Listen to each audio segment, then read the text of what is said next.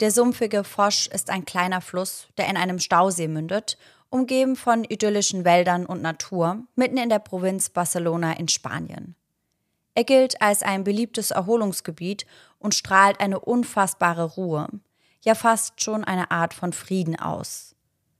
Doch der zwischen den Büschen geparkte Wagen sprengt dieses Bild der Idylle. Der weiße Kleinwagen ist vollends ausgebrannt. Alles, was sich einst darin befunden hatte, ist ausnahmslos in Asche zerfallen.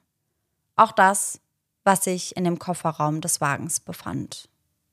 Und somit Hello an jeden True Crime Junkie, der heute wieder bei Eyes in the Dark eingeschaltet hat. Sarah und ich erzählen uns hier jeden Sonntag, normalerweise jeden Sonntag, einen wahren Kriminalfall aus aller Welt und wechseln uns dabei immer ab. Heute ist ja jetzt Montag. Und Aufnahmetag Nummer zwei dieser Folge. Ja, weil ihr müsst wissen, wir haben das Ganze schon mal aufgenommen. Es hat uns aber die Datei komplett zerschossen. Also wir konnten die gar nicht mehr nutzen. Und deswegen sitzen wir jetzt nochmal hier und deswegen müsst ihr auch diesmal etwas länger auf die Folge warten. Und ich wiederhole das jetzt einfach nochmal, was bei der ersten Aufnahme meine allererste Frage nach der Einleitung war. Und zwar, was sich in dem Kofferraum befand oder befindet. Naja, also die Frage wird im Laufe der Folge, wie du mittlerweile ja schon weißt, auf jeden Fall beantwortet. Aber ich würde auch sagen, wenn ihr unseren Podcast kennt und euch generell viel mit True Crime auseinandersetzt, dann könnt ihr euch wahrscheinlich schon vorstellen, in welche Richtung das Ganze leider geht. Mhm. Bei der Recherche konzentrieren wir uns hauptsächlich auf Internetquellen. Das heißt, wir lesen Dutzende Artikel, schauen uns Dokumentationen zu den Fällen an und im besten Fall besorgen wir uns ein dazugehöriges Buch, falls vorhanden. All die daraus gesammelten Informationen, die packen wir dann für euch in unsere jeweilige Folge. Und falls euch das Endergebnis gefällt, vergesst nicht, uns zu abonnieren. In meinem heutigen Fall war es ja tatsächlich so, dass ich auf diesen überhaupt nur gestoßen bin, weil ich die Netflix-Serie Körper in Flammen geschaut habe. Mhm. Du hattest die Serie noch nicht gesehen, richtig? Nein, ich bin aktuell gar nicht auf Netflix unterwegs. Deswegen, ja, war das eigentlich für die Folge sehr, sehr gut. Und ich will ja auch gar nicht zu viel davon erzählen, also von dieser Serie, weil ich euch damit auf jeden Fall spoilern würde für die heutige Folge. Aber das ist eine sehr, sehr gute Serie auf Netflix. Und die Hauptdarstellerin, die sagt dir sicherlich was, ist Ursula Corbero. Das sagt dir vielleicht nichts, aber der Name Tokio sagt dir bestimmt was. Mm, ja, ja. Also, also die Schauspielerin, die bei der Serie Haus des Geldes eben Tokio gespielt hat, ist die Hauptdarstellerin der Serie Körper in Flammen. Und ich weiß, dass sehr, sehr viele sie nicht so mögen, aufgrund der Tokio-Rolle, aber ich mochte sie sehr gern. Deswegen, als ich damals dann das Titelbild gesehen habe, dachte ich mir, die Serie schaue ich mir auf jeden Fall an und habe sie dann auch wirklich innerhalb von kürzester Zeit weggebinged. Mhm. Und kleine Info dazu am Rande: Sarah und ich haben die Synchronsprecherin von Tokio persönlich kennengelernt, als wir in Berlin unseren zweiten Podcast aufgenommen haben. Stimmt. Das habe ich ja komplett verdrängt. Ja. Cool.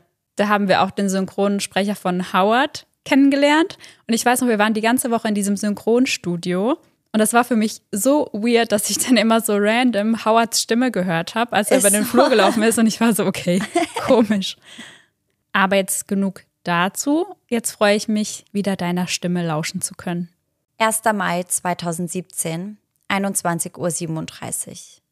Nach einem langen Tag, den die Streifenpolizistin gemeinsam mit ihren beiden Töchtern und ihrem festen Freund und Vaterersatz für ihre beiden Mädchen, Pedro Rodriguez, verbracht hatte, kommen die vier zurück nach Hause. Den Tag hatten sie gemeinsam mit ihren Eltern verbracht und unter anderem die Sommerrodelbahn besucht. Ein unbeschwertes, ausgelassenes Treffen, welches daraufhin in Pedros Haus verlagert wurde. Pedro und sein Schwiegervater in Spee arbeiten dort noch etwas im Garten.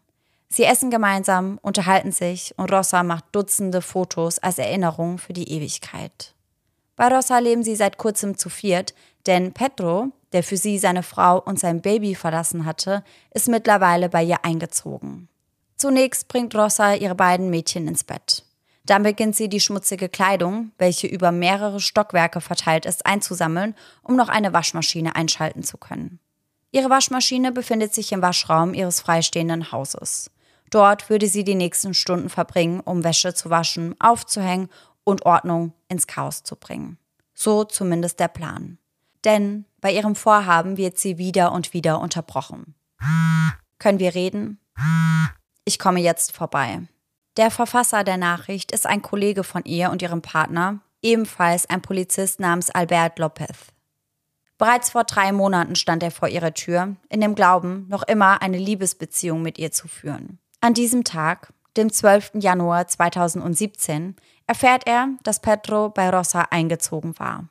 Ein Schlag ins Gesicht für Albert, der seinem Ärger kurz darauf verbal Luft macht, indem er Rosa sagt, sie solle zur Hölle fahren. Danach folgen Attacken via Mail. Drei Monate zuvor, am 29. Januar 2017, schrieb er ihr, Du bist eine Hure. Ich hasse dich von ganzem Herzen. Ich habe dich geliebt und wollte alles aufgeben, um mit dir und dem Mädchen zusammen zu sein. Noch nie wurde ich so verraten. Ich will nie wieder mit dir sprechen. Jeder auf dem Revier weiß, was ihr mir angetan habt. Ich schäme mich nicht, denn ich bin mehr wert als du. Du ekelst mich an. Ich schreibe mit Tränen der Hilflosigkeit, aber ich werde euch niemals verzeihen. Wenn ich mal kein Polizist mehr bin und mir alles scheißegal ist, wart's ab. Wehe, du antwortest, Schlampe. Denn Albert ist nicht nur irgendein Arbeitskollege. Bereits seit Jahren haben Rosa Peral und er immer wieder eine Affäre. Immer wieder sind sie on, dann doch wieder off. Mal lieben sie sich, dann greift wieder der Hass über während der Ehe mit ihrem Ex genauso wie während der Beziehung mit ihrem aktuellen Partner Pedro. Albert möchte Rosa heute endgültig für sich gewinnen. Seit seiner hassgetriebenen Mail ruderte er wieder zurück, machte deutlich, dass er Rosa haben will. Nur für sich. Davon möchte er sie an diesem Abend überreden, weswegen er ihr immer und immer wieder schreibt, er wolle zum Reden vorbeikommen. Darauf pochte er bis in die späten Abendstunden. Doch Möchte er wirklich nur reden? Als Albert das Einfamilienhaus erreicht hat, öffnet Rossa die Türe zum Hof. In diesem Moment sieht sie ihn über den Zaun springen. Er kommt direkt auf sie zu. Seine Aufmachung lässt sie vermuten, dass er anderes vorhat, als nur zu reden. Er hat sich ein Tuch über sein Gesicht gebunden, trägt Handschuhe und hat einen großen Rucksack auf dem Rücken.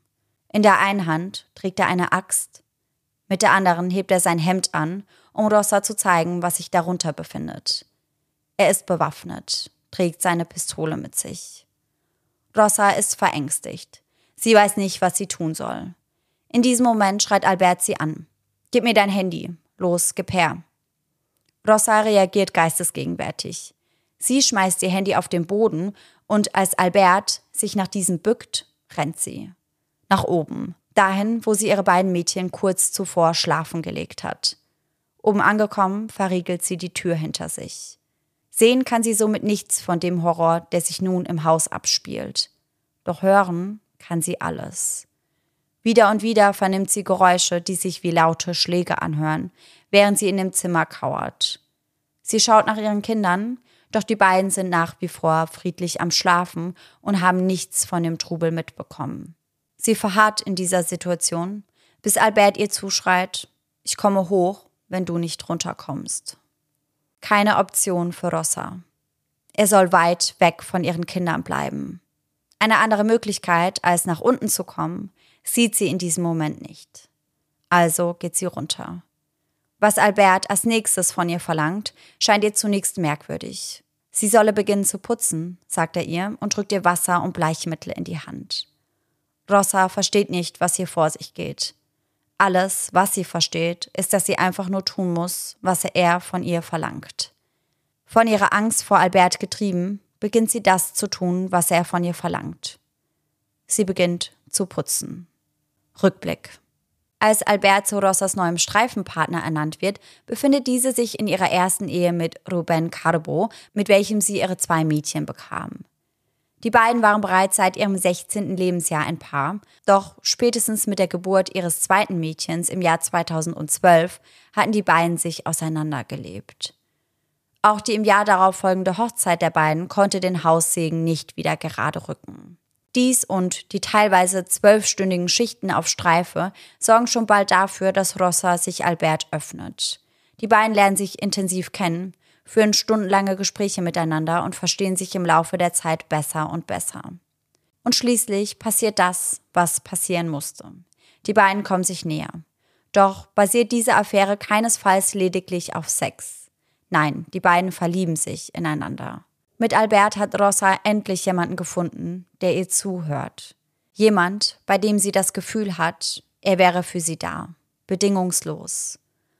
Rosa versuchte sich, wie sie selbst später sagt, dagegen zu sträuben, doch es gelang ihr nicht. Sie lässt sich auf die Affäre ein und beschreibt diese später als eine Freundschaft mit gewissen Vorzügen. Denn schnell wird klar, dass Albert andere Erwartungen an eine Beziehung hat als Rossa. Er wollte weder eine Familie gründen, noch wollte er etwas von ihren Kindern oder Kindern generell wissen. Selbst wenn Rossa sich emotional an Albert gebunden hatte, war ihr damit also klar, dass diese Liebelei nirgendwo hinführen würde. Doch auch die Ehe mit Ruben war aussichtslos, weswegen sich das Paar und die Eltern von zwei Kindern im Jahr 2016 trennte und das Ganze in einem Rosenkrieg mündete. Ruben behauptet, Rossa hätte das alleinige Sorgerecht für die Mädchen beantragen wollen und um dieses zu bekommen auch einige Schritte unternommen. Genauer definiert wird nicht, welche Schritte das sind, aber anscheinend hat sie versucht, ihren Ex-Ehemann in einem recht schlechten Licht dastehen zu lassen. Während all dies geschieht und auch die Affäre mit Albert noch in vollem Gange ist, lernt Rosa einen neuen Mann kennen. Pedro, der ebenfalls bei der Guardia Urbana, der Polizei Barcelonas, angestellt ist. Ein Arbeitskollege. Mal wieder. Die beiden verstehen sich auf Anhieb blind. Und im Gegensatz zu Albert war Pedro durch und durch ein Familienmensch. Mehr als Albert es jemals war und es jemals sein würde. Etwas, was Rosa natürlich imponierte. Etwas, was ihr Hoffnung gab. Doch bevor sie zusammen sein könnten, würde es noch einiges zu klären geben. Denn Pedro ist verheiratet, er und seine Frau haben gerade ihr gemeinsames Kind auf die Welt gebracht. Im August 2016 entscheidet er sich gegen sein Familienglück und für Rosa Peral. Die beiden beginnen sich offiziell zu daten und schon bald würde Pedro bei der Zweifachmama einziehen. Etwas, was ihrem ehemaligen Liebhaber Albert ein Dorn im Auge zu sein scheint. Dennoch kann er sich nicht von ihr lösen. Nach der hasserfüllten Mail im Januar 2017 rudert er wie bereits erwähnt wieder zurück. Im März versuchte es dann mit einem unschuldigen Annäherungsversuch via Facebook. Er schreibt ihr, als du heute auf dem Revier warst, haben alle darauf gewartet, was passiert, wenn wir beide uns wiedersehen. Diese Klatschtanten. Sie haben sich das Maul über dich zerrissen. Dann fragt er sie unverblümt, Denkst du, es könnte sein, es wäre nichts gewesen, wenn wir uns wiedersehen? Ein anderes Mal schreibt er, Du willst wohl nicht. Aber warum blockierst du mich auf WhatsApp? ist die Pfeife so eifersüchtig. Ein Monat später, am 8. April, geht er in die Vollen. An diesem Tag bittet er Rossa erneut um ein Treffen. Obwohl diese deutliche Bedenken äußert, verabreden die beiden sich. Zur Sicherheit bestellt sie ihn zu einem Café, in welchem sie mit Freundinnen sitzt. So würde es keine Missverständnisse geben. Albert nimmt diese Einladung an. In seiner Uniform, denn er ist an diesem Tag im Dienst, sucht er das Café auf, welches Rossa ihm genannt hatte, und schmeißt ihr daraufhin einen Ring zu, begleitet von den Worten Denk drüber nach. Im späteren Verlauf der Ermittlungen würde Albert diese Geste kleinreden. Er hätte ihr damit lediglich verdeutlichen wollen, dass er gerne wieder mit ihr zusammenarbeiten möchte. Die beiden waren immer hervorragende Streifenpartner, sagt er. Er möchte diese alten Zeiten zurück. Die Staatsanwaltschaft deutet diese Geste hingegen anders. Der Ring und die Tatsache, dass er den Antrag vor ihren Freunden tätigte, würde deutlich symbolisieren, dass er es dieses Mal ernst meinen würde. Dass er nun endlich bereit wäre. Für Familie, für Kinder, für die Ehe. Ein Symbol dafür, dass es nicht mehr so zwischen ihnen sein würde, wie es früher war. Rossa, so berichtet eine ihrer Freundinnen, ist sichtlich geschmeichelt von dem Antrag. Sie steckt sich den Ring an den freien Ringfinger und Albert herum. Zeigt den nun besetzten Ringfinger, an welchem der Ring von Albert prangt, im Wechsel mit dem anderen, an welchem Pedro kurz zuvor einen Verlobungsring gesteckt hatte. Letztendlich würde sie sich jedoch für Pedro entscheiden. Ihre Freundin gibt Rossas Wortwahl diesbezüglich wie folgt wieder. Er ist schicker und fickt besser. Nein, hat sie nicht so gesagt. Mhm. Boah, okay, ja. Aber Rossa selbst leugnet das. Mhm. Mhm. Aber ihre Freundin gibt das auch vor Gericht später genauso wieder. Okay. Nach der Nacht vom 1. auf den 2. Mai 2017, in welchem Albert ihr Haus stürmte, fehlt von ihrem Auserwählten Pedro jedoch jede Spur. Einzelne Tage folgen aufeinander, doch fühlen sich an wie Wochen. Bis die Behörden schließlich auf ein ausgebranntes Fahrzeug in einem Waldstück nahe des Stausee Fosch stoßen. Das grausige Geheimnis, welches es enthält, ist ihnen zu diesem Zeitpunkt noch nicht bewusst. Doch das wird es schlagartig, als sie den Kofferraum des Wagens öffnen. Das verkohlte Auto ist in einem so schlechten Zustand, dass fast nichts mehr daraus geborgen werden kann. Die Leiche, die im Kofferraum lag, als der Wagen angezündet wurde, ist praktisch zu Asche zerfallen. Doch die Fahrgestellnummer des Wagens verknüpft diesen Fund mit dem vermissten Fall Pedro Rodriguez. Später würde eine nummerierte Schraube, welche Pedro bei einer Operation im Rücken eingesetzt bekommen hat, das einzige sein, was ihn noch identifizieren kann. Boah, das ist krass. Mhm. Damit haben sie klare Gewissheit. Bei der Leiche, die in dem Kofferraum verbrannt wurde, handelt es sich um Pedro. Am 13. Mai betritt Rosa Peral die Polizeiwache. Denn sie weiß mehr, als sie bisher zugegeben hat und kann und möchte nicht länger schweigen. Was Rosa mit diesem Schritt am wenigsten erwartet hätte, wird an diesem Tag dennoch zu ihrer Realität. Denn die Beamten, denen sich Rossa öffnen möchte, mit denen sie über das sprechen möchte, was sie zu sagen hat, die lassen sie festnehmen und ins Gefängnis verlegen. Rossa schildert später, dass sie damit niemals gerechnet hätte und dass sie zu diesem Zeitpunkt gar nicht wusste, wie ihr geschah. Also sie hätte damit niemals gerechnet. Und die ersten vier Tage, die sie im Gefängnis verbringt, die verbringt sie laut eigener Aussage in einer Art Keller, den die Beamten, die sie dort hingebracht haben, als den Bestrafungsbereich betiteln. Das heißt, das war keine normale Zelle für Neuzugänge, denn sie wussten zu diesem Zeitpunkt nicht wirklich, was sie mit Rossa anstellen sollten. Bedeutet gleichzeitig aber auch, dass sie weder Kontakt zur Außenwelt hatte, also weder zu ihren Töchtern, noch dass sie die Medien oder die Berichterstattung über ihren Fall verfolgen konnte. Mm, klar. Und das war vielleicht auch besser so, denn die Berichterstattung fällt alles andere als zu ihren Gunsten aus. In der Kriminalhistorie Spaniens gingen viele Fälle durch die Medien. Und der Fall von Rosa Peral ist einer davon. Die Medien sind voll von Berichten über Rosa, die schwarze Witwe der Guardia Urbana und die Journalisten sind voll von Vermutungen. Ein Journalist bezeichnet Rosa als untreu, manipulativ, kalt und nennt sie eine Lügnerin. In anderen Artikeln oder Berichten wird über ihre charmante Art und ihr verführerisches Wesen gesprochen. Ein anderer Journalist spricht das aus, was in Barcelona und ganz Spanien für gespaltene Meinungen sorgt. Eine junge, schöne Frau, die nach jüdisch-christlichem Verständnis sexuell promiskuitiv ist, die Polizistin ist, wird des Mordes an ihrem Partner beschuldigt. Ein Verbrechen aus Leidenschaft? Er sagt selbst, so etwas lieben wir. Mit wir meint er Journalisten und Journalistinnen. Er sagt weiter, der Fall hat alle Voraussetzungen dafür erfüllt, sich gnadenlos darauf zu stürzen. Und genau das ist das, was passiert. Während nahezu ununterbrochen über Barcelonas schwarze Witwe berichtet wird, befindet diese sich noch immer in Untersuchungshaft und ihre Lage spitzt sich zunehmend zu. Bald würde es in den Medien heißen, sie hätte aus dem Gefängnis heraus einen Killer auf den Vater ihrer Töchter angesetzt. Es gibt aber keine Beweise dafür, dass das wirklich der Fall ist. Immer mehr gerät auch ihr turbulentes Liebesleben in den Fokus der Öffentlichkeit. Journalisten und Bürger befassen sich schon bald mit Fragen wie wie viele Beziehungen hatte sie gleichzeitig während des Zeitraums, der von den Ermittlungen beleuchtet wurde? Bald ist die Sprache von drei oder vier Beziehungen, die sie zu dieser Zeit geführt haben sollen. Aber auch dafür gibt es keine Beweise.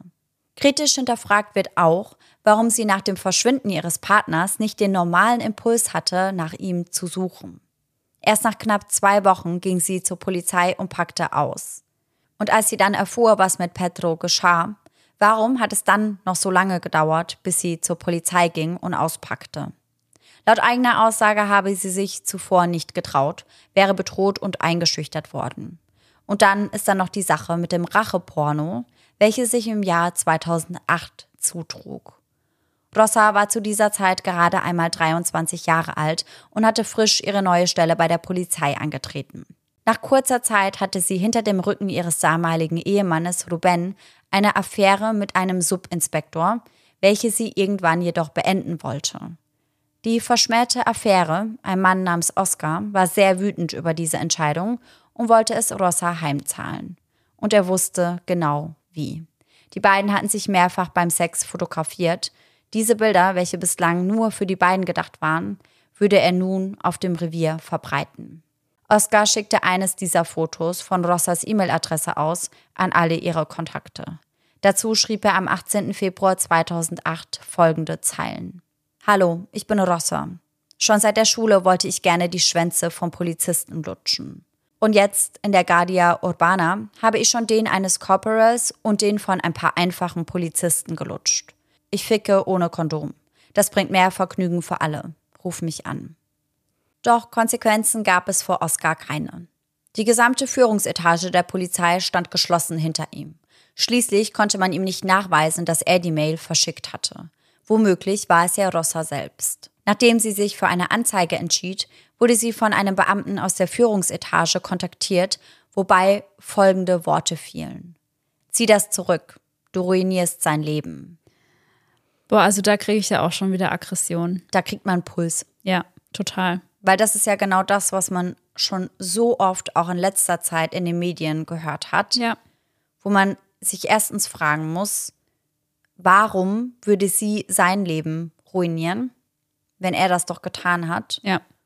Und zweitens stellt sich ja auch immer die Frage, ruiniert man die Leben dieser Menschen wirklich? Ja. Ist ja. das wirklich so? Ja.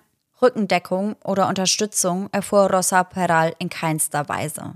Außer von Pedro, der sie immer ermutigt hatte, für sich einzustehen. Die Ermittlungen wegen des Rachepornos werden übrigens erneut aufgenommen, während Rosa wegen des Mordes an Pedro in Untersuchungshaft sitzt.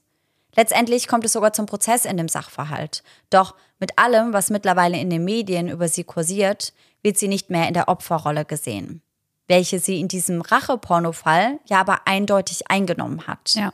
Dennoch überschattet die Berichterstattung über ihr turbulentes Sexleben und den mutmaßlichen Mord an einem ihrer Geliebten die damaligen Ereignisse. Was Rossa im Racheporno-Prozess anbringt, hat keine Bedeutung mehr. Dem, was sie sagt, wird keine Gewichtung mehr zugemessen. Hinzu kommt, dass Rossas Verteidiger nur mangelhaft vorbereitet ist und viele Indizien und teilweise sogar handfeste Beweise gar nicht erst vorlegt. Darunter eine Aufnahme, auf welcher ein Geständnis des Beschuldigten zu hören ist. Letztendlich läuft der Prozess ins Leere. Schlimmer sogar, der Subinspektor wird nämlich aufgrund von mangelnden Beweisen freigesprochen. Zurück bleibt ein Eindruck einer unglaubwürdigen Rosa Peral. Rosa erinnert sich später wie folgt. Ich habe so ungeheuerliche Dinge im Fernsehen gehört. Ich bin überrascht, dass so etwas überhaupt gesagt werden darf. Ich meine, Sie haben mir gesagt, dass es ein Recht auf Informationen gibt. Aber was für eine Art von Information ist das bitte? Schon vor der Verhandlung kannte man mich, meinen Namen, mein Gesicht. Alle kannten bereits den Fall, so wie er öffentlich besprochen worden war. Und es war natürlich sehr schwer, sich davon nicht beeinflussen zu lassen und alle Beweise objektiv und unvoreingenommen zu betrachten. Doch allzu viele Beweise gibt es tatsächlich gar nicht. Der Vorsitzende Staatsanwalt äußert sich hierzu wie folgt. Etwas hat mich von der ersten Minute an sehr beschäftigt und es quält mich noch immer, weil es unfair ist. Die Verantwortlichen haben die Leiche verbrannt und so verschleiert, wie genau das Opfer gestorben ist. Dieses Vorgehen kann sich günstig auf einen Täter auswirken, nämlich wenn es um die Unterscheidung zwischen Totschlag und Mord geht. Wenn ich nicht beweisen kann, wie jemand zu Tode kam, kann ich auch nicht beweisen, dass es sich um einen vorsätzlichen heimtückischen Mord handelt. Und das macht mich als Staatsanwalt wütend. Denn man war der Ansicht, dass Totschlag eine zu geringe Strafe nach sich ziehen würde. Und dass der Sachverhalt so schwerwiegend war, dass es auf jeden Fall zu einer Verurteilung wegen Mordes kommen sollte. Und ich habe mich hierfür ein klein wenig mit dem Strafrecht bzw. mit dem spanischen Kapitalstrafrecht auseinandergesetzt und mir Artikel 138 des Strafgesetzbuches angeschaut. Dort heißt es, Wer einen anderen tötet, wird als Totschläger mit 10 bis 15 Jahren Gefängnis bestraft. Das Verbrechen des Tötungsdelikts wird als die Handlung beschrieben, durch die das Leben einer Person entweder mit Vorsatz oder durch grobe Fahrlässigkeit genommen wird. Und wie bereits erwähnt, Artikel 138 des Strafgesetzbuches bestraft Totschlag mit einer Gefängnisstrafe von 10 bis 15 Jahren oder ein bis vier Jahren, wenn der Totschlag grob fahrlässig begangen wurde. In Artikel 139 des Strafgesetzbuches wird der Tatbestand des Mordes beschrieben. Hier steht, jede Person, die eine andere Person unter einem der folgenden Umstände tötet, wird mit einer Freiheitsstrafe von 15 bis 20 Jahren bestraft. Die Umstände sind wie folgt definiert. Erstens in böswilliger Absicht, zweitens für Preis, Belohnung oder Versprechen und drittens mit Grausamkeit, absichtlich und auf unmenschliche Weise den Schmerz der Verletzten vergrößernd. Und genau darauf will die Staatsanwaltschaft hinaus. Also dass entweder in böswilliger Absicht für womöglich ein Versprechen oder in Grausamkeit absichtlich und auf unmenschliche Art und Weise getötet wurde. Und darauf ausgehend wird die Anklage konstruiert. In diesem Fall wird deswegen mit allen Mitteln nach Beweisen gesucht. Es gibt aber nicht wirklich viele Beweise. Vielmehr gibt es nur einige Indizien und vor allem Vermutungen. Nichts, was über einen Verdacht hinausgehen würde. Der Staatsanwalt, der mit dem Fall betraut wurde, Felix Martin, sagt Folgendes. Es gibt keine Fingerabdrücke und keine Waffe. Die Leiche des Opfers sagt uns nichts. Was bleibt uns also übrig? Wir müssen unseren Blick erweitern, um zu sehen, ob wir sekundäre Elemente finden können, die uns eine Schlussfolgerung ermöglichen. Diese sekundären Elemente müssen aber bedeutsamer sein. Das eine ist ein Weg aus Brotkrumen, das andere ein Weg aus gelben Kacheln, der nur in eine Richtung führen kann, nämlich Schuld der Angeklagten. Ziel der Staatsanwaltschaft ist also, Rosa Peral zumindest die Planung des Mordes nachzuweisen. Warum? Wenn sie an der Planung beteiligt oder womöglich sogar der Kopf der Planung war, spielt es keine Rolle, wer die Tat letztendlich ausgeführt hat. Und damit beginnt im Februar 2020 der Prozess gegen Rosa Peral und ihren Geliebten Albert Lopez. Die beiden werden wegen des gemeinschaftlichen Mordes an ihrem Kollegen Pedro angeklagt. Spannend scheint hierbei vor allem die Verteidigungsstrategie der Angeklagten zu sein. Denn die beiden beschuldigen sich derzeit gegenseitig. Beide geben zu, an dem Verbrechen beteiligt gewesen zu sein, aber nur als Mittäter. Irgendwie voll der Klassiker. Total. Der Staatsanwalt Felix Martin äußert vor Gericht, wir haben hier drei Theorien. Die Verteidigung von Senora Peral behauptet, dass Senor Lopez der Urheber des Ganzen ist. Die Verteidigung von Senor Lopez sieht die Hauptschuld bei Senora Peral. Und die Theorie der Anklage ist, es waren beide. Rosa behauptet, dass Albert zu ihr nach Hause kam, Pedro aus Eifersucht ermordete und sie zwang, ihn zu decken, ansonsten würde er ihre Töchter töten. Albert hingegen berichtet, dass Pedro bereits tot war und er im Kofferraum des Autos lag, als er bei Rosa ankam. Aus Liebe zu ihr habe er geholfen, sowohl das Auto als auch die Leiche loszuwerden. Am 4. Februar werden die ersten Zeugenaussagen von über insgesamt 50 Zeugen und Zeuginnen angehört. In den folgenden sechs Wochen sollen diese zu Wort kommen und den Geschworenen dabei helfen, zu einem Urteil zu kommen. Neben zahlreichen Zeugen, die Rossa als eine Frau beschreiben, die viele und sehr verworrene Beziehungen zu unterschiedlichen Männern hatte, gibt es natürlich auch Fürsprecher.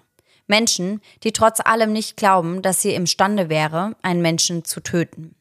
Doch die Öffentlichkeit und vor allem die Medien beschäftigen sich lieber mit Ersterem und widmen sich immer wieder der Frage, mit wie vielen Männern ist sie zweigleisig gefahren. Und somit standen schon pünktlich zum Beginn des Prozesses Dutzende Reporter vor dem Gerichtsgebäude und sprachen über Rossa, die Frau, die laut ihnen pathologisch antimonogam sei. Einer der Reporter verzieht sein Gesicht, als er sagt, sie kann nicht nur mit einer Person zusammen sein. Sie ist jedenfalls sexuell promiskuitiv. Er fügt hinzu, dass dies ihre Privatangelegenheit sei. Doch ist sie das, wenn er dies im nationalen Fernsehen bespricht? Auch im Rahmen des Prozesses nimmt dies einen großen Platz ein. Unter anderem wird beispielsweise jeder geladene Zeuge und auch jede Zeugin gefragt, ob er oder sie etwas mit Rosa Peral hatte. Nein. Wussten sie, mit wem Rossa zusammen war? Wer war ihr Partner? Waren sie in sie verliebt oder fühlten sie sich zu ihr hingezogen? Hatte Rossa, soweit sie wissen, zu dieser Zeit eine weitere Beziehung? Hatten sie Gefühle für Rossa? Hatten sie schon mal Geschlechtsverkehr mit Rossa? Fragen über Fragen. Bei über 50 Zeugen und Zeuginnen. Boah. Doch der eigentliche Grund für den Prozess, die Frage, ob Rosa Peral Pedro getötet hat, weicht dadurch mehr und mehr in den Hintergrund. Und das Bild der femme fatale manifestiert sich mehr und mehr in den Köpfen der Außenstehenden. Das ändert sich auch nicht durch die Kundgebung des Staatsanwaltes Felix Martin, der deutlich macht, dass ihm das Privatleben eines Mannes oder einer Frau absolut egal sei. Er möchte das nicht bewerten, verurteilen oder in diesem Fall Rosa Peral belehren. Nein, er kaut ihre Liebschaften durch, um einen Mord zu beweisen, denn er gibt an, wenn es in diesem Privatleben Elemente gibt, die uns psychologisch begreifbar machen, was eine Person dazu bringt zu morden, Elemente, die ein Motiv begreifbar machen, dann muss ich mich dafür interessieren. Rossas Verteidigerin, Paz Frances, sieht dies ganz anders und macht dies bereits in ihrem Eröffnungsplädoyer mit folgenden Worten deutlich. Lassen Sie mich Ihnen allen eine Frage stellen, die Rossa mir immer wieder stellt, nämlich werde ich danach beurteilt, mit wem ich sexuelle Beziehungen hatte, oder danach, ob ich Pedro getötet habe oder nicht. Das Wichtigste, was ich den Geschworenen vermitteln wollte, war zugleich das Grundthema des Prozesses, nämlich die Unterscheidung zwischen Sünde und Verbrechen. In einem späteren Interview sagt sie, dass durch die Beleuchtung von Rossas Liebschaften und ihres Charakters ein Zusammenhang zwischen Sünde und Verbrechen geschaffen und gestärkt wurde. Ihrer Ansicht nach muss man die Persönlichkeit eines Menschen nicht beleuchten, um herauszufinden, ob dieser gemordet hat. Ihrer Ansicht nach muss man mit stichhaltigen Beweisen beweisen, dass es so war. Doch Rossa streitet jegliche Beteiligung an der Planung der Ermordung ihres Partners Pedro ab. Vor Gericht fragt der Vorsitzende Staatsanwalt sie, stehen Sie zu allem, was Sie gerade gesagt haben? Oder geben Sie zu, dass dieses Verbrechen nichts anderes ist als ein teuflischer und perverser Liebesbeweis, der Sie und Albert für immer aneinander binden sollte? Rossas Antwort darauf, ich habe nichts mit Albert geplant. Ich habe Pedro nicht getötet und ich stehe zu allem, was ich gesagt habe. Während der Prozess dann läuft, kommt die Staatsanwaltschaft an neue Beweise oder Indizien. Und damit kommen wir zur Wiederherstellung und Auswertung von Rosa Perals Mobiltelefondaten, welche schon irgendwie ein anderes Licht auf die Beteiligung von Rosa Peral wirft. Mit diesem Durchbruch kann im Prozess das gesamte Material von Rossas Handy vorgelegt werden. Alle Bilder, Dateien und Nachrichten sind nun einsehbar. Darunter eine Sprachnachricht, welche Rossa am 19. April, also keine zwei Wochen vor der Ermordung von Pedro, an Albert gesendet hatte. Zumindest glaubt die Staatsanwaltschaft, dass dieser der Empfänger der Sprachnachricht war. Denn die Sprachnachricht konnte keinem spezifischen Chat zugeordnet werden, sondern befand sich einfach nur frei in den wiederhergestellten Daten. Dazu kommt, dass mit der Nachricht keine Metadaten ermittelt werden konnten. Uhrzeit, Datum und Standort der Nachricht können damit nicht ermittelt werden. Lediglich das Änderungsdatum, das ist bekannt. Und wie bereits erwähnt, ist der Empfänger der Sprachnachricht unklar. Jedoch glaubt die Staatsanwaltschaft, diesen zu kennen, denn Rossa spricht den Empfänger der Nachricht mit dem Spitznamen an, den sie für Albert reserviert hatte. Hey Dummerchen, dein Handy ist aus. Naja, egal. Ich war im Caprabo und habe einen Rabattgutschein für Port Aventura bekommen. Ich dachte, wenn wir es getan haben, könnten wir nächste Woche dahin fahren mit den Kleinen. Was denkst du? Dummerchen, so nannte sie Albert immer. Doch im Prozess damit konfrontiert, streitet sie ab, dass die Sprachnachricht für Albert bestimmt war. Und auch, dass sie diesen Spitznamen nur für Albert verwendet hätte, leugnet sie. Die Staatsanwaltschaft glaubt ihr nicht. Die Auswertung tausender Nachrichten, Mails und Sprachnachrichten, auch mit Albert, zeigen ein eindeutiges Muster auf. Laut GPS des Handys befand sich Rosa am 19. April in dem Supermarkt, den sie in der Sprachnachricht erwähnt hatte, weswegen die Staatsanwaltschaft davon ausgeht, dass die Nachricht an diesem Tag aufgenommen wurde. Rosa Peral argumentiert jedoch, dass sie diesen Supermarkt regelmäßig aufsuchen würde. Die Sprachnachricht wurde womöglich nicht an diesem Tag verschickt. Doch das ist nicht das Einzige, was Experten bei der Auswertung dieser speziellen Sprachnachricht herausgefunden haben und was Albert Lopez als den Empfänger wahrscheinlich macht. Kurz zuvor, um 15.42 Uhr, hatte sie zweimal Alberts Nummer gewählt und ihn, jedoch erfolglos, versucht zu erreichen. Und das erste Gespräch nach dem Versenden der Sprachnachricht führte Rossa ebenfalls mit Albert. Die Tonaufnahme allein gesehen hat keinen Wert.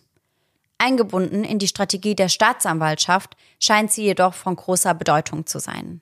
Und es ist besonders ein Satz, der den Staatsanwalt stutzig macht. Wenn wir es getan haben. Was bedeutet, wenn wir es getan haben? Möchte er daher von Rosa Peral wissen. Was ist es? Doch das weiß sie nicht mehr genau. Die Anklage glaubt, es würde bedeuten, Pedro zu töten. Und für die Anklage ist besonders wichtig, dass sie hierbei im Plural spricht, nachdem wir es getan haben. Das würde genau das zeigen, was die Staatsanwaltschaft bezwecken will. Deutlich machen, dass Rosa Peral an der Planung beteiligt war. Freiwillig, ohne Angst. Die Verteidigerin hingegen findet das unlogisch. Wer würde einen Kurztrip auf direkt nach der Ermordung des eigenen Partners planen?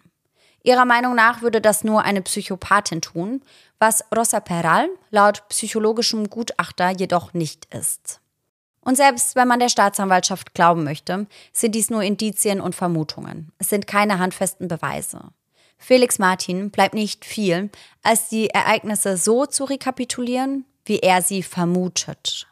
Bereits Ende April suchte Albert via Facebook-Nachrichten den Kontakt zu Rossa. Am 8. April kam es zu der Situation mit dem Ring. Am 19. April dann die Sprachnachricht. Am Folgetag besorgt Albert sich ein zweites Handy. Die Datenauswertung beweist, dass Albert sich kurz darauf in die Gegend von Rossas Haus verirrt. Dazu kommt, dass diese ihn an diesem Tag anruft, er jedoch nicht rangeht. Danach bleibt das Handy ausgeschaltet. Erst in der Nacht des 1. Mai, der Mordnacht, wird es wieder genutzt. Die Auswertung der GPS-Daten zeigt jedoch, dass Rossa und Albert sich oftmals gemeinsam im Haus von Rossa aufhielten. Hierbei haben sie die GPS-Daten seines Ersthandys ausgewertet. Also es geht nicht mehr um das Ersatzhandy, das zwischenzeitlich dann nicht mehr aktiv war, sondern um sein eigentliches Handy. Am 20. April waren sie zusammen, am 21. April waren sie zusammen und am 25. April ebenfalls. Immer dann, wenn Petro nicht zu Hause war. Und das sind nur einige der Daten, an denen beide Handys in ihrem Haus geortet werden konnten. Also da gibt es noch einige Tage mehr, an denen sich die beiden dort gemeinsam aufgehalten haben. Am 25. April versendet Rossa außerdem eine Sprachnachricht an Albert, in welcher sie über Pedro spricht. Sie sagt, ich habe die Kinder gerade weggebracht. Ich bin auf dem Heimweg. Mal sehen, ob der Typ bald geht. Ich sag dir dann Bescheid. Ich ignoriere ihn, so verschwindet er schneller. Angeblich wollte sie dieses Treffen mit Albert nutzen, um ihm den Ring zurückzugeben. Bisher hätte sie dafür noch keine Möglichkeit gehabt. Die Staatsanwaltschaft glaubt ihr das nicht. In anderen Nachrichten, in welchen sie sich mit Freundinnen austauscht, schreibt sie auf die Beziehung mit Pedro bezogen, jeder Tag ist ein Kampf. Langsam aber sicher zeichnet sich durch die Auswertung der Handydaten also eine nicht ganz so intakte Beziehung zwischen Rossa und Pedro ab. Es zeichnet sich ein Bild einer unheimlich ungesunden Beziehung mit vielen Höhen und mindestens genauso vielen Tiefen ab. Und auch wenn das nicht zwangsläufig bedeutet, dass Rossa Pedro verlassen und womöglich wieder eine emotionale oder sexuelle Beziehung mit Albert aufbauen wollte, gibt es Indizien, die stark in diese Richtung zeigen und natürlich auch die Möglichkeit wahrscheinlicher machen, dass sie an der Ermordung von Pedro beteiligt war. In einem weiteren Chat mit einer Freundin schreibt sie über ihren verschmähten Ex-Liebhaber Albert, in welchen sie nach eigenen Angaben extrem verknallt war. Ihre Freundin rät ihr, das hinter sich zu lassen. Doch Rossa scheint nicht bereit dafür zu sein und antwortet mit folgenden Zeilen. Man kann nie wissen. Wenn er sich ändern und alles geben würde und ich nicht mit diesem Kerl zusammen wäre. Mit diesem Kerl meint sie Petro. Nachrichten wie folgende. Er hat mich nicht gehabt und wird mich nie haben. Nur du hast mich gehabt und ich will, dass du mich weiterhin hast. Die Rossa an Albert sendet, befeuern die Vermutung, dass die beiden wieder anbandelten. Für Felix Martin, den Staatsanwalt, ist sicher, Rossa und Albert möchten zu dieser Zeit wieder ein Paar sein. Er sagt hierzu, Zitat, wir glauben, dass sie ab dem 8. April theoretisch darüber sprachen, was es bedeuten würde, wieder zusammen zu sein.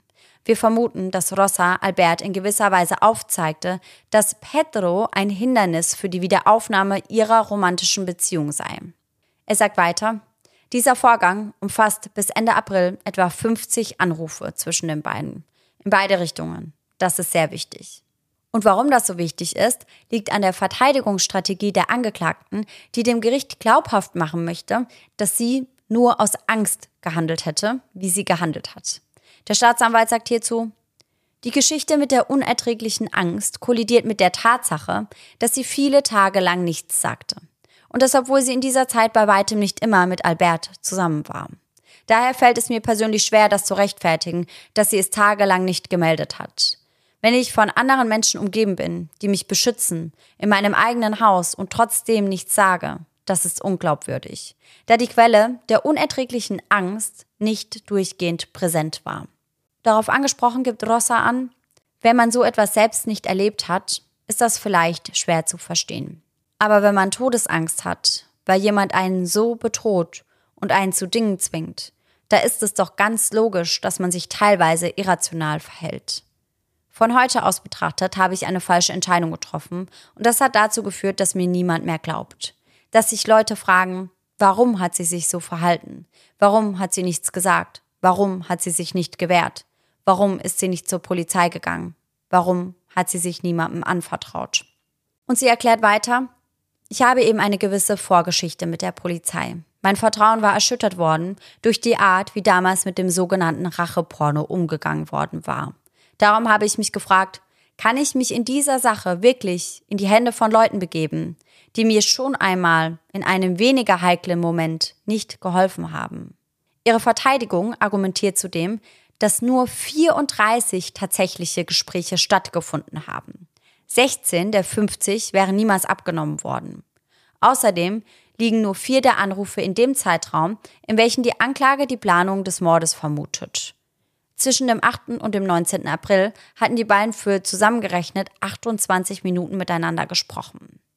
Hätten die beiden also in 28 Minuten wirklich einen Mord gemeinsam planen können. Doch die Staatsanwaltschaft geht gar nicht davon aus, dass die Frage nach dem Wie in diesen vier Telefonaten besprochen wurde, sondern dass dies vielmehr der Zeitpunkt war, um zu der Entschlossenheit zu kommen, es überhaupt zu tun. Das Wie hätten sie auch in den darauf folgenden Tagen beispielsweise bei persönlichen Treffen plotten können. Oder über andere Wege, wie beispielsweise Telegram. Und er bringt da auch eine Idee an, auf die ich persönlich nie gekommen wäre. Er sagt nämlich, was, wenn das Anklingeln, also die verpassten Anrufe, Zeichen waren.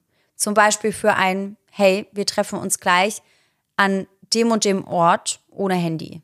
Weil ich glaube, das kennen wir vielleicht alle dass man zum Beispiel sagt, ja, ich klingel dich nur kurz an, damit du weißt, dass ich gut zu Hause angekommen bin. Dass man eben vorher wirklich ausmacht, okay, wenn du mich da und da anklingelst, dann heißt das eben das und das. Ja, das könnte auf jeden Fall sein. Mhm. Vor allem, wenn es bei den Treffen nicht um Dinge ging, die man am Telefon besprechen könnte. Ja, ja. Und damit reisen wir gedanklich noch einmal zurück zum 1. Mai 2017, der Tatnacht. Denn bisher habe ich euch nur erzählt, was Albert an diesem Abend gemacht hat. Um 21.51 Uhr, kurz nachdem sie heimgekommen waren, versucht Rossa Albert anzurufen. Zu diesem Zeitpunkt hatte er ihr Handy bereits mit etlichen Nachrichten überflutet. Doch Albert nimmt nicht ab, weswegen sie zwei Minuten später erneut seine Nummer wählt. Dieses Mal ist sie erfolgreich, doch was in dem vierminütigen Gespräch des Telefonats Thema ist, das wissen nur die beiden. Es ist auf die Minute genau 23 Uhr, als Albert sein Zweithandy aktiviert und damit bei Rossa anklingeln lässt. Per Theorie ist das das Zeichen. Der Plan beginnt. Die Staatsanwaltschaft macht den Geschworenen klar, dass Pedro ein großer, starker Mann war. Es wäre sicherlich nicht leicht gewesen, ihn zu überwältigen. Vor allem nicht für eine Rossa, die nicht einmal 1,60 groß ist. Und so vermuten sie, dass er entweder am Schlafen war oder Rossa ihn zuvor betäubt hatte. Nachweisen lässt sich dies aufgrund des Zustandes des Leichnams natürlich nicht mehr. Die Anklage stützt sich bei dieser Theorie des Er wurde betäubt auf eine Aussage von einer Frau namens Antonia. Antonia ist die neue Lebensgefährtin von Rosas Ex-Mann Ruben. Die beiden sind bereits seit einer ganzen Weile ein Liebespaar. Antonia hatte demnach bereits die beiden Kinder kennen und auch lieben gelernt. Nicht so deren Mutter. Rosa Peral und sie hatten von Beginn an eine eher holprige, um nicht zu sagen sehr schlechte Beziehung zueinander. Deutlich wird es unter anderem durch den Namen, mit dem Rosa Peral Antonia in ihrem Handy eingespeichert hatte. Die Hure. Oh ja, okay, das sagt einiges. Ja. Antonia wird während des Prozesses gegen Rossa in den Zeugenstand gerufen, denn sie hat laut Staatsanwaltschaft eine wichtige Beobachtung zu dem Fall beizutragen. Sie sagt aus, dass ihr die ältere von Rossas Töchtern etwas erzählt hätte, was darauf schließen lässt, dass Rossa eben doch an der Ermordung von Pedro beteiligt war. Rossas ältere Tochter ist zu diesem Zeitpunkt noch minderjährig und sie entscheidet sich, nicht gegen ihre eigene Mutter auszusagen. Das übernimmt auf gewisse Art und Weise Antonia für sie. Denn vor Gericht demonstriert sie, was das Mädchen ihr gesagt hätte. Und mit demonstrieren meine ich demonstrieren. Zumindest ist das die Auflage. Denn der Richter verlangt von Antonia, dass diese das Gespräch pantomimisch aufzeigt. Reden soll sie hierbei eigentlich nicht. Hintergrund ist, dass dies eine indirekte Aussage der Tochter wäre, die ja aber eigentlich von dem Recht Gebrauch machen wollte, nicht gegen ihre eigene Mutter auszusagen.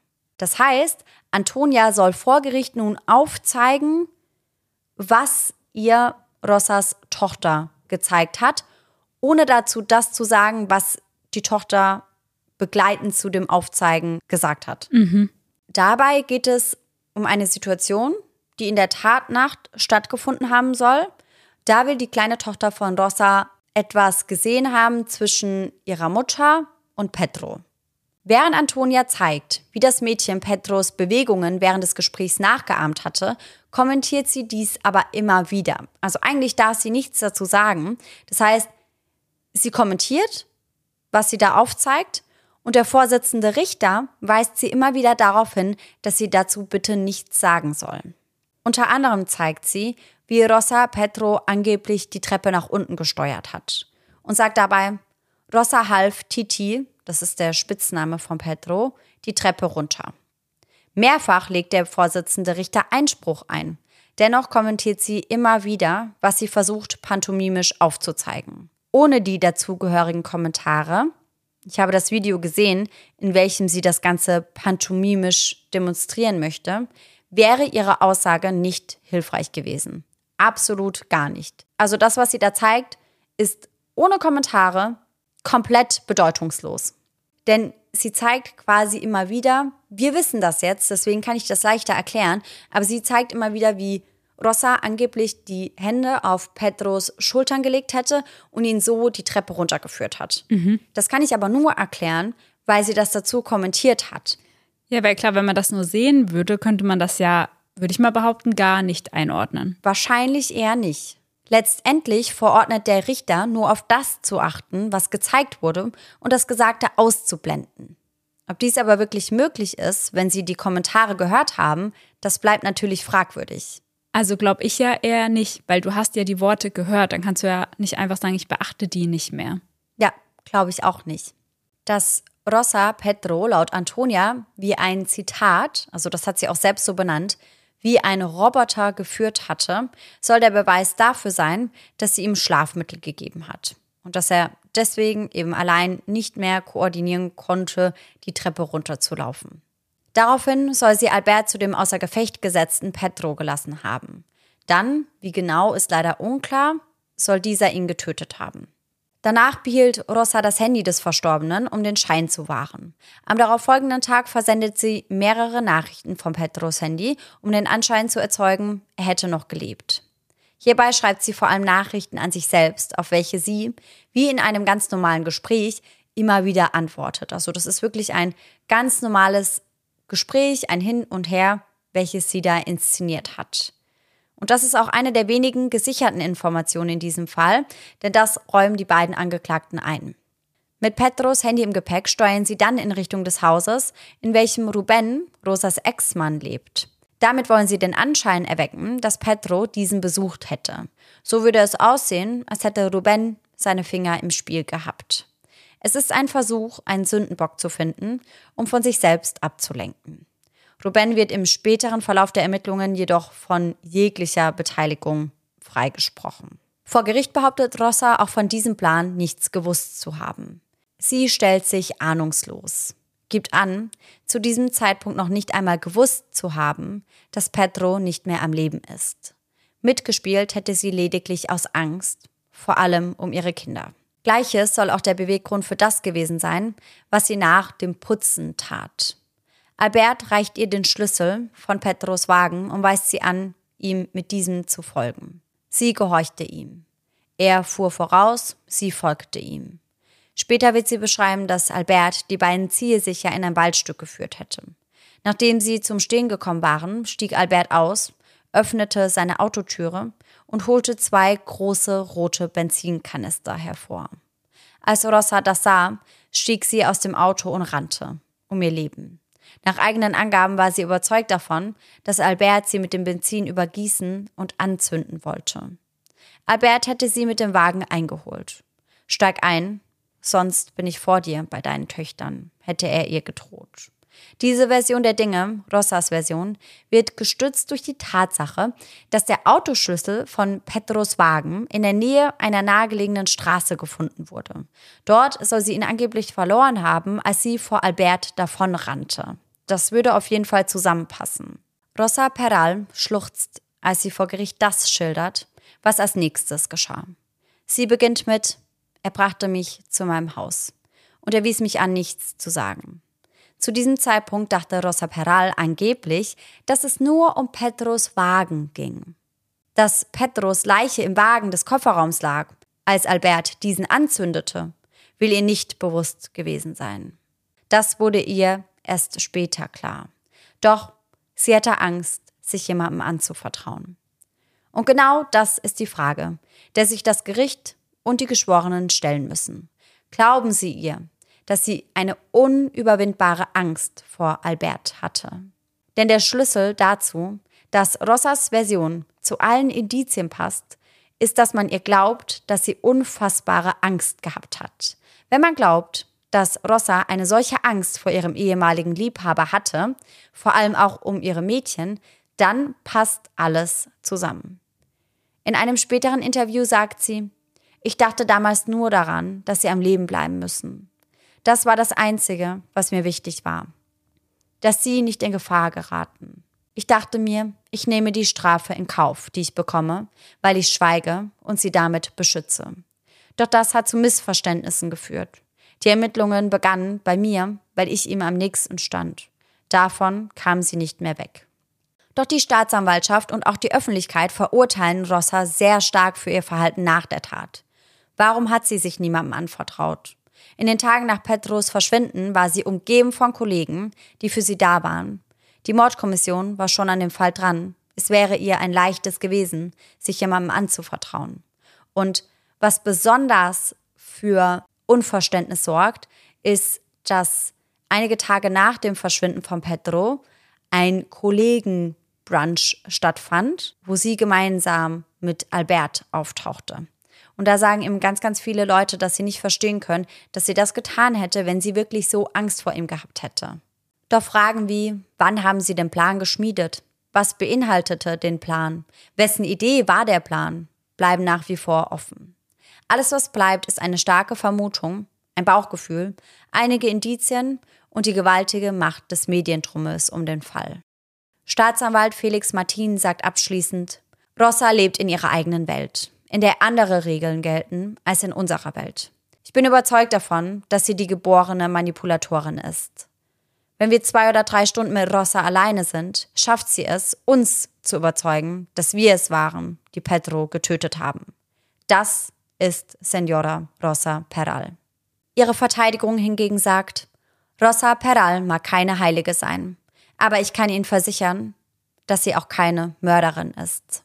Mit diesen Worten ziehen sich die Geschworenen zur Urteilsfindung zurück. Und nach sechstägigen Beratungen gelingt es ihnen, eine Entscheidung zu fällen.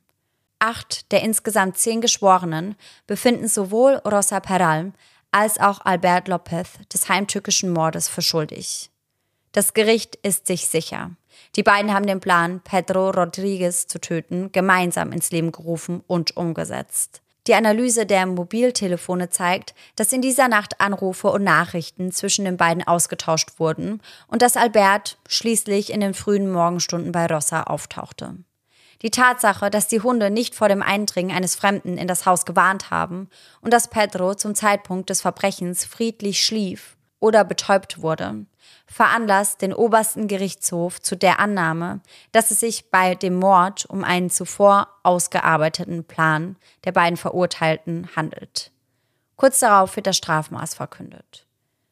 25 Jahre für Rosa Peral und 20 Jahre für ihren Liebhaber Albert Lopez. Darüber hinaus werden sie zu einer Entschädigungszahlung in Höhe von 885.000 Euro an die Familie des Opfers verurteilt. Rossa erhielt übrigens zusätzliche fünf Jahre wegen des erschwerenden Faktors der Verwandtschaft. Ich gehe mal davon aus, dass sie nicht Verwandtschaft in dem Sinne meinen, sondern eben, weil sich die beiden so nahe standen. Ah, ich habe mich nämlich eben gefragt, warum er fünf Jahre weniger bekommt. Ja, das mhm. liegt daran. Okay. Beide legen später Berufung ein, doch vergeblich. Die Urteile werden sowohl vom Tribunal Superior de Justicia de Catalunya als auch vom Tribunal Supremo bestätigt. Freunde und Familie von Pedro versinken in Trauer. Der Verlust ihres Sohnes, Freundes und natürlich frisch gebackenen Papas hat ein riesiges Loch in ihre Welt gerissen. Zudem kommt der Schock über den Hintergrund und die Protagonisten der Tat. Pedro war sehr verliebt in Rosa, sagt einer seiner Freunde später. Sein WhatsApp-Status schien dies zu bestätigen. Nach dem Sturm kommt die Ruhe. Ich liebe dich, Prinzessin. Also ich muss sagen, ich habe sehr, sehr viele Sachen im Kopf. Mhm. Also erstens wahrscheinlich die wichtigste Frage. Ich bin sehr hin und her gerissen, ob ich glauben soll, dass sie was damit zu tun hatte oder nicht. Geht mir genauso. Ich finde aber ganz klar, dass sie nicht hätte verurteilt werden dürfen. Ja. Weil ganz ehrlich, es gibt eigentlich keinen einzigen handfesten Beweis. Mhm. Das sind ja alles, wie gesagt, nur Indizien und Vermutungen. Und ich finde teilweise sehr weit hergeholt. Ja, total. Und es gibt einige Sachen, wo sie ja nicht wirklich verstanden wurde, die ich aber sehr gut nachvollziehen kann. Mhm. Also Punkt eins, dass sie so große Angst vor ihm hatte, dass sie sich nicht bei der Polizei melden wollte. Weil ich glaube, jede Person, die Kinder hat, kann nachvollziehen, dass wenn es um das Wohl der Kinder geht, dass man da wahrscheinlich alles machen würde, nur um seine Kinder zu schützen. Auf jeden Fall. Und wenn da eine Person droht, deine Kinder zu töten und du gesehen hast, zu was diese Person in der Lage ist, glaube ich schon, dass du da so große Angst hast, dass du gar nichts machst? Ja, das glaube ich definitiv auch. Die Frage, die sich halt stellt, ist, hat Albert das wirklich so gedroht? Ja. Dafür gibt es halt auch keine Beweise. Mhm. Aber wenn es so war und sie hat das auch ein bisschen drastischer dargestellt noch, als ich das in die Folge mit reingenommen habe. Sie hat nämlich gesagt, dass Albert ihr gesagt hätte oder ihr gedroht hätte, dass er dafür sorgen würde, dass die beiden Kinder an ihrem Erbrochenen ersticken würden. Also halt auch noch auf eine ganz, ganz grausame Art und Weise. Boah. Und ich weiß auch nicht, ob ich da irgendwas gemacht hätte. Ja. Ich kann mir schon vorstellen, dass du da denkst, ich nehme die Strafe, die mir aufgrund des Nichtsagens bevorstehen würde, lieber ein Kauf, als dass ich riskieren würde, dass mir oder meinen Kindern irgendetwas passiert. Ja, genau. Und dann, dass argumentiert wird, dass er ja nicht die ganze Zeit bei ihr war. Mhm. Ich glaube, dass du, ja, wenn du Angst vor jemandem hast, dann hast du auch Angst vor dem, wenn der nicht da ist. Also ja, du hast ja dann trotzdem in deinem Kopf diese, sag ich mal, Mauer aufgebaut, ja. dass du dich da nicht traust zu gehen. Also ja, voll. die Person muss ja nicht anwesend sein, dass du Angst vor ihr hast. Ja. Weil dann denkst du vielleicht, okay, aber wenn er dann rausfindet, dass ich zur Polizei bin, und ganz ehrlich, damals, als das mit diesem Racheporno war, da war sie letztendlich die Leidtragende, obwohl sie das Opfer in der Story war. Und wenn dir einmal sowas passiert ist, dann verlierst du auch einfach ein bisschen den Glauben, weil ich meine, das waren ja auch ihre Vorgesetzten damals, die ja, ihr komplett in den Rücken gefallen sind. Ja. Und da rechnest du vielleicht auch damit, dass deine Kollegen dir halt wieder in den Rücken fallen. Also ich ja, kann das schon verstehen. Du verlierst einfach das Vertrauen in die Polizei. Und ich war ja auch mal wegen einer Sache bei der Polizei, wo ganz, ganz blöd reagiert wurde. Ja. Und ich sag dir ganz ehrlich, ich würde mir jetzt dreimal überlegen, ob ich dann nochmal zur Polizei gehe. Ja. Weil die mir damals so ein dummes Gefühl vermittelt haben. Und ja, klar weiß man, dass nicht jeder so ist, aber sowas setzt sich halt schon fest. Ja, ja, ich hatte ja auch einmal eine Polizeigeschichte, wo eine Freundin und ich nachts bei der Polizei angerufen haben, weil ein junger, alkoholisierter Mann auch so ein bisschen schon gewalttätig wurde uns gegenüber. Und da haben wir bei der Polizei angerufen und da war eine Dame in der Hotline und hat gesagt, ja, ihr wisst aber schon, dass das hier nicht die Taxizentrale ist. Und da dachte ich mir auch, also ich würde in so einer Situation wahrscheinlich, außer es würde halt richtig, richtig schlimm eskalieren, würde ich vielleicht auch nicht mehr die Polizei anrufen. Ja. Weil das halt wirklich so ist, wie du schon gesagt hast, dass sich sowas festsetzt. Ja. Und das dann in Kombi mit, dass sie Angst hatte, dass ihren Kindern was passiert. Also das alles zusammen kann ich schon gut nachvollziehen. Was halt ganz viele nicht nachvollziehen konnten, war, dass sie auch schon zuvor so viel Kontakt mit Albert hatte. Und das sieht für die meisten eben so aus, als hätten die beiden ihre Affäre wieder aufgenommen. Ja. Und deswegen sieht es für sie eben so aus, als hätten die beiden das gemeinsam geplant, was ich auf der anderen Seite schon auch verstehen kann. Aber das heißt ja dann nicht zwangsläufig, dass sie ihn gemeinsam töten wollten. Ja, sehe ich auf jeden Fall auch so. Ich verstehe aber auch, dass für viele der 8. April, also der Tag, an dem Albert Rossa einen Antrag gemacht hat, ein Knackpunkt ist, wo sie sagen, damit hat er gezeigt, dass er nicht mehr bereit ist, nur eine Affäre mit ihr zu führen, Ja. sondern damit hat er gezeigt, dass er alles will. Ja. Familie, Ehe, Familienleben, wahrscheinlich gemeinsam in ihrem Haus leben. Und da hätte Pedro keinen Platz mehr gehabt. Bei einer Affäre natürlich schon. Aber viele glauben halt, dass das nicht das ist, was die beiden wollten zu diesem Zeitpunkt. Also ich bin voll auf deiner Seite, ich kann viele Dinge auch verstehen.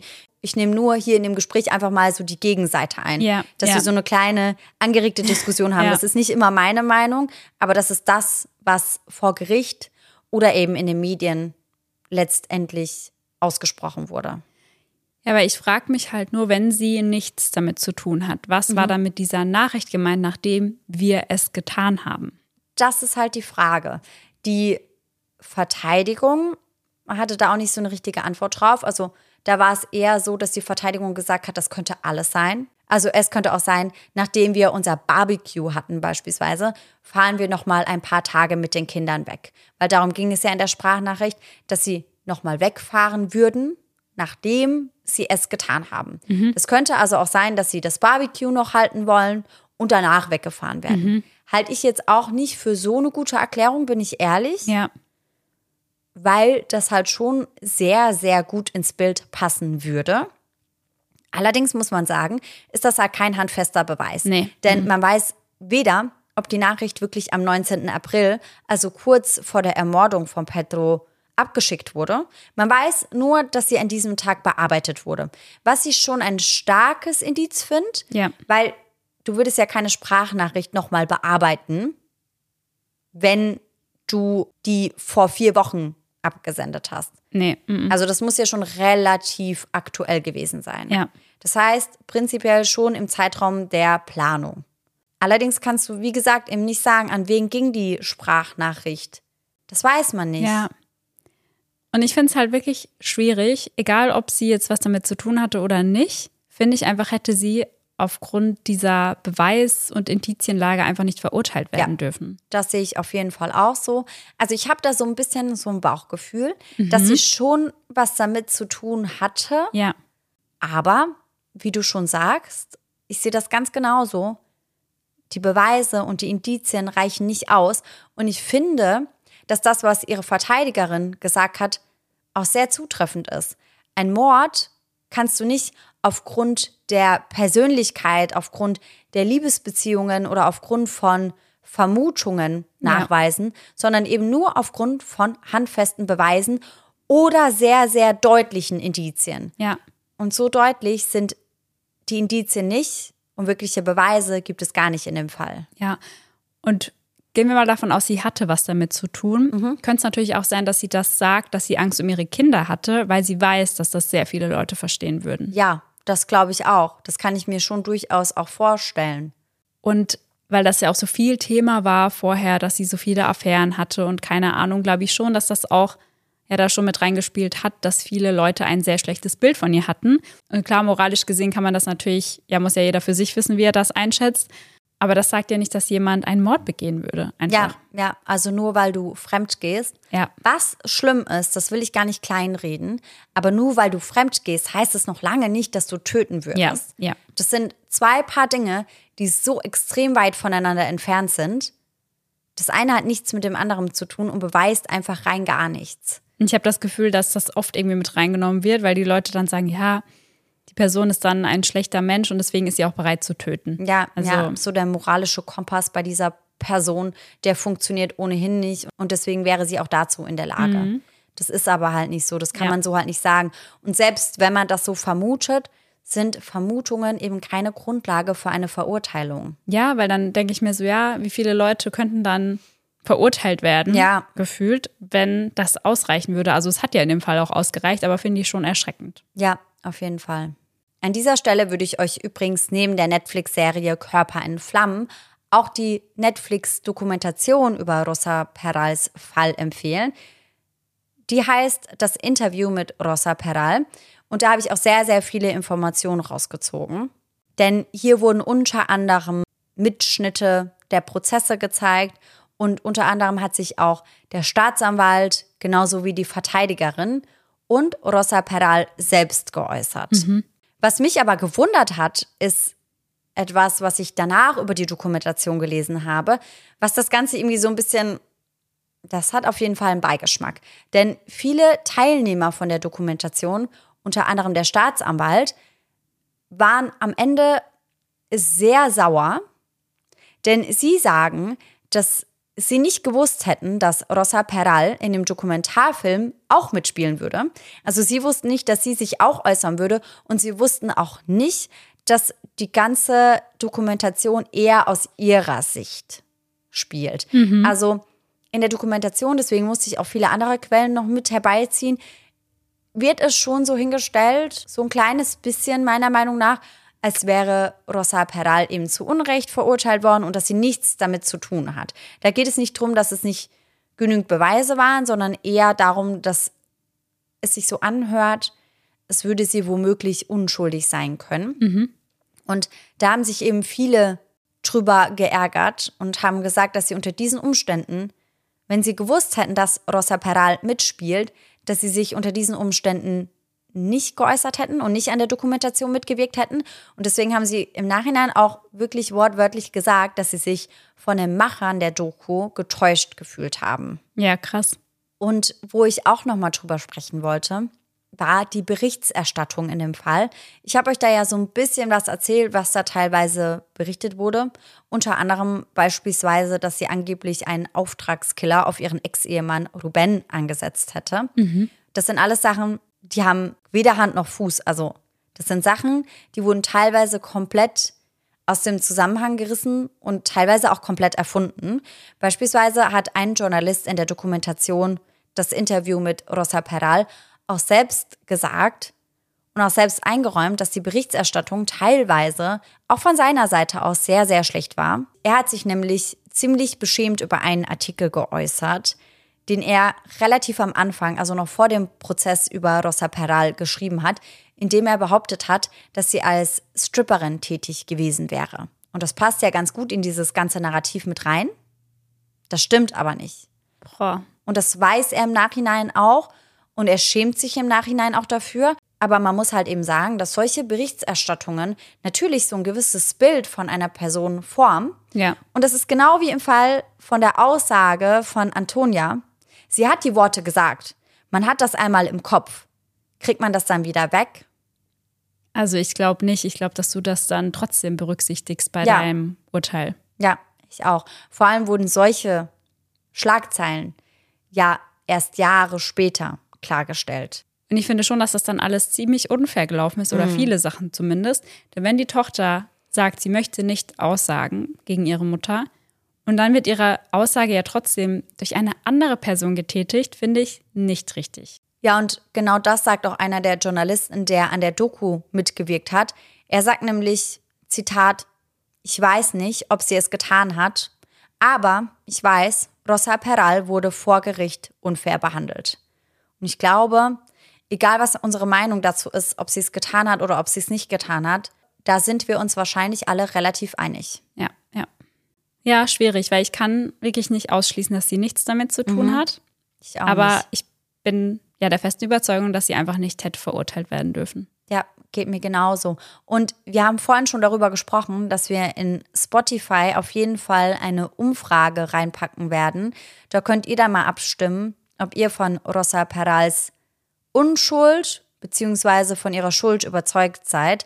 Und ich bin sehr gespannt, was unser Podcast-Geschworenengericht dazu sagt. Das hast du aber schön Ja. gesagt.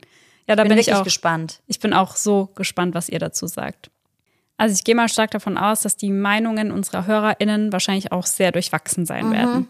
Deswegen bin ich so gespannt auf die Umfrage. Ja, ich auch sehr. Also stimmt bei Spotify auf jeden Fall mit ab. Und dann bin ich jetzt auch sehr gespannt auf den Gänsehaut-to-go-Moment, den du uns heute rausgesucht hast. Yes.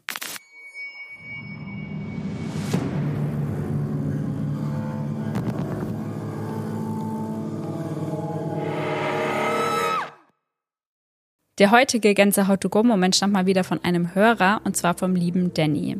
Er schreibt: Hey Mädels, erstmal liebe ich euren Podcast und höre den auch mega gern beim Arbeiten. Ich hatte da einen Gänsehaut-to-go-Moment, der mir erst letztens passiert ist. Ich ging Sonntagmorgens circa gegen 5.30 Uhr, weil ich nicht mehr schlafen konnte, raus zum Rauchen. In Klammern schreibt er, ich weiß, dämliche Angewohnheit. Jedenfalls stand ich vor der Tür. Die Laternen in der gesamten Straße waren aus. Bis auf eine, ganz am Ende der Straße. Es war keine Menschenseele auf der Straße und auch in den Fenstern brannte nirgends Licht. Dann hörte ich so etwas wie ein leises Weinen. Und zwar das Weinen eines Kindes, das mal lauter, mal leiser wurde, Nein. wie in einem Horrorfilm. Beschreibt das, finde ich, sehr gut, wie in einem Horrorfilm. Es hörte sich so an, als würde es auf mich zukommen. Ich dachte erst, dass der Wind vielleicht durch irgendwelche Ecken pfeift, hab dann jedoch festgestellt, dass es absolut windstill war. Das Weinen hörte jedenfalls erst auf, als ich wieder zur Tür rein bin. Ganz, ganz komisch. Das ist wirklich ganz, ganz komisch und extrem unheimlich. Es ist sehr unheimlich. Ist das irgendwann nochmal passiert dort, frage ich mich. Oder war das ein Einzelfall? Also falls du das hörst, Danny, dann update uns auf jeden Fall mal bitte. Ich hoffe, dass das ein Einzelfall war und vielleicht doch logisch erklärt werden kann. Ja, absolut. Sehr creepy. Kinder weinen und alles ist dunkel. Schlimmer kann es gar nicht sein. Sehr, sehr schlechte Kombi auf jeden Fall. voll. Vielleicht ist das dein Sign, mit dem Rauchen aufzuhören. Ja, vielleicht. vielleicht hat das Kind geweint, weil du rauchst und es so ungesund ist. Ja, kann doch gut sein. Ja. Ich habe als Kind ja auch meinem Papa die Zigaretten durchgeschnitten, weil ich wollte, dass er aufhört zu rauchen. Richtig so. Ja. War er nicht so amused. Also, Danny, stop smoking. Yes. Und ich muss sagen, das muss ich einmal an der Stelle schon erwähnen, ich freue mich wahnsinnig auf jetzt diese Woche Sonntag, auf unsere neue Folge. Ich bin schon so lange an diesem Fall dran und ich kann es gar nicht abwarten, euch den zu erzählen. Ich freue mich da auch extrem drauf. Darf man spoilern, dass es eine Doppelfolge wird? Ja, Ja, es wird eine Doppelfolge. ja. Also richtig, richtig nice. Und den Fall, den ich euch danach mitbringe, der wird auch special, Ja. weil wir da einen Special Guest mit drin haben. Ja, genau, das wollten wir ja letztens irgendwann schon machen, dann wurde das verschoben. Wir haben euch ja versprochen, dass wir das nachholen. Aufgeschoben, ist nicht aufgehoben. Ja. Und das machen wir jetzt. Und aus meinem Fall machen wir einen Zweiteiler, weil es ja so viele Infos gibt. Dazu lese ich auch aktuell wieder ein Buch, Weil vorhanden. weil vorhanden. Und ich hoffe, dass ich diesmal nicht gebasht werde, in welcher Zeit ich das gelesen ja. habe. Weil letztes Mal hieß es so, ach, zwei Wochen oder weniger als zwei Wochen für 500 Seiten ist doch gar nicht viel. Also ich lese das in zwei Tagen und ich war so, okay, Okay, danke. sorry. Ja, aber ich bin auch sehr gespannt auf deinen Fall und was du da ausgearbeitet Ja. hast. Und ich bin mir sehr sicher, dass wenn die Leute wüssten, um welchen Fall es geht, dass sie mindestens genauso hyped wären, wie ich es bin. Ja, könnt ihr ja mal ein paar Vermutungen abgeben, wenn ihr möchtet. Ja, voll gern. Und dann hoffen wir natürlich, das haben wir euch ja auch sehr heiß drauf gemacht, Ja, dass ihr alle diesen Sonntag wieder mit dabei seid. Und bis dahin schöne Träume. bis dann. Tschüss. Tschüssi.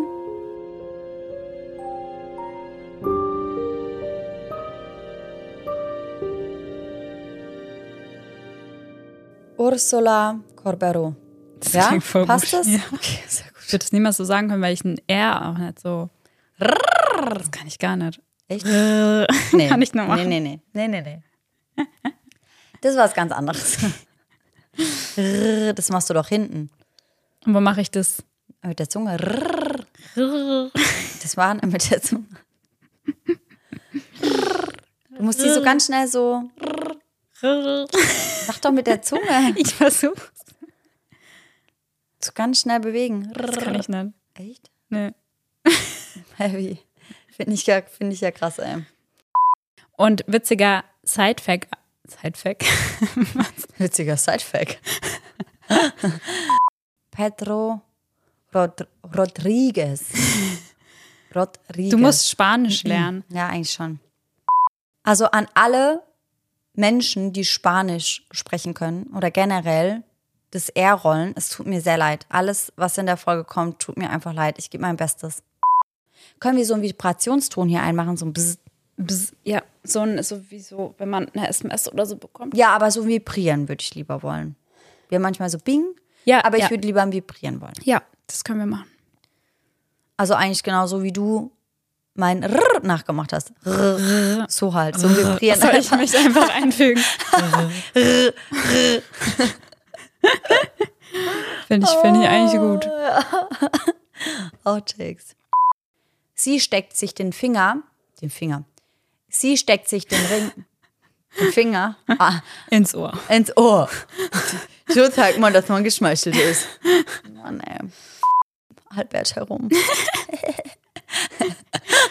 Das fand ich damals schon witzig, als ich es geschrieben habe. Also, Das ist auch witzig. die Albert herum.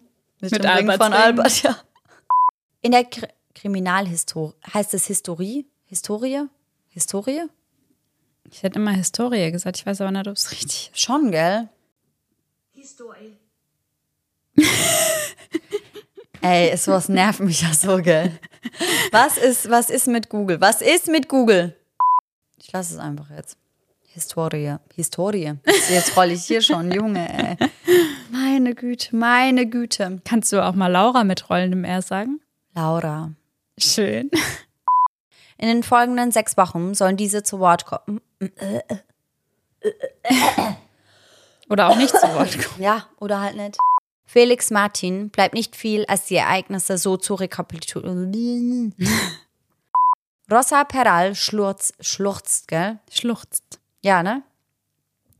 Rosa Peral schlurzt, als sie vor Nee, Gericht... schluchzt. Das heißt, Schluchzt. Schluchzt. Schluchzt. Ja, Du hast schlurzt gesagt. schluchzt. Okay. Rosa Peral schluchzt. Nee, das ist ja komisch. Schluchzt. Schluchzt. Schluchzt. Schluchzt. Ah, schluchzt. Nee, das ist falsch. Schluchzt ist richtig. Schluchzen. Mit CH. Ja, schluchzen. Ja, das, ich weiß schon, wie es geschrieben wird. Aber sag's nochmal. Schluchzen. Nein, schluchzt ist es ja. Sie schluchzt. Schluchzt. Aber das habe ich doch eben so gesagt. Nee, du hast schlurzt gesagt. Ja, am Anfang, aber eben beim zweiten Mal habe ich es doch genau so gesagt. Eben war es doch richtig. Ja, genau, so ist richtig. Ja, Ja. schluchzt. Ja. Schluchzt. ja. Ja, ja, also. Perfekt.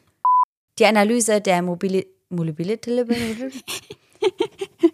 Indi Bining Tschüssi.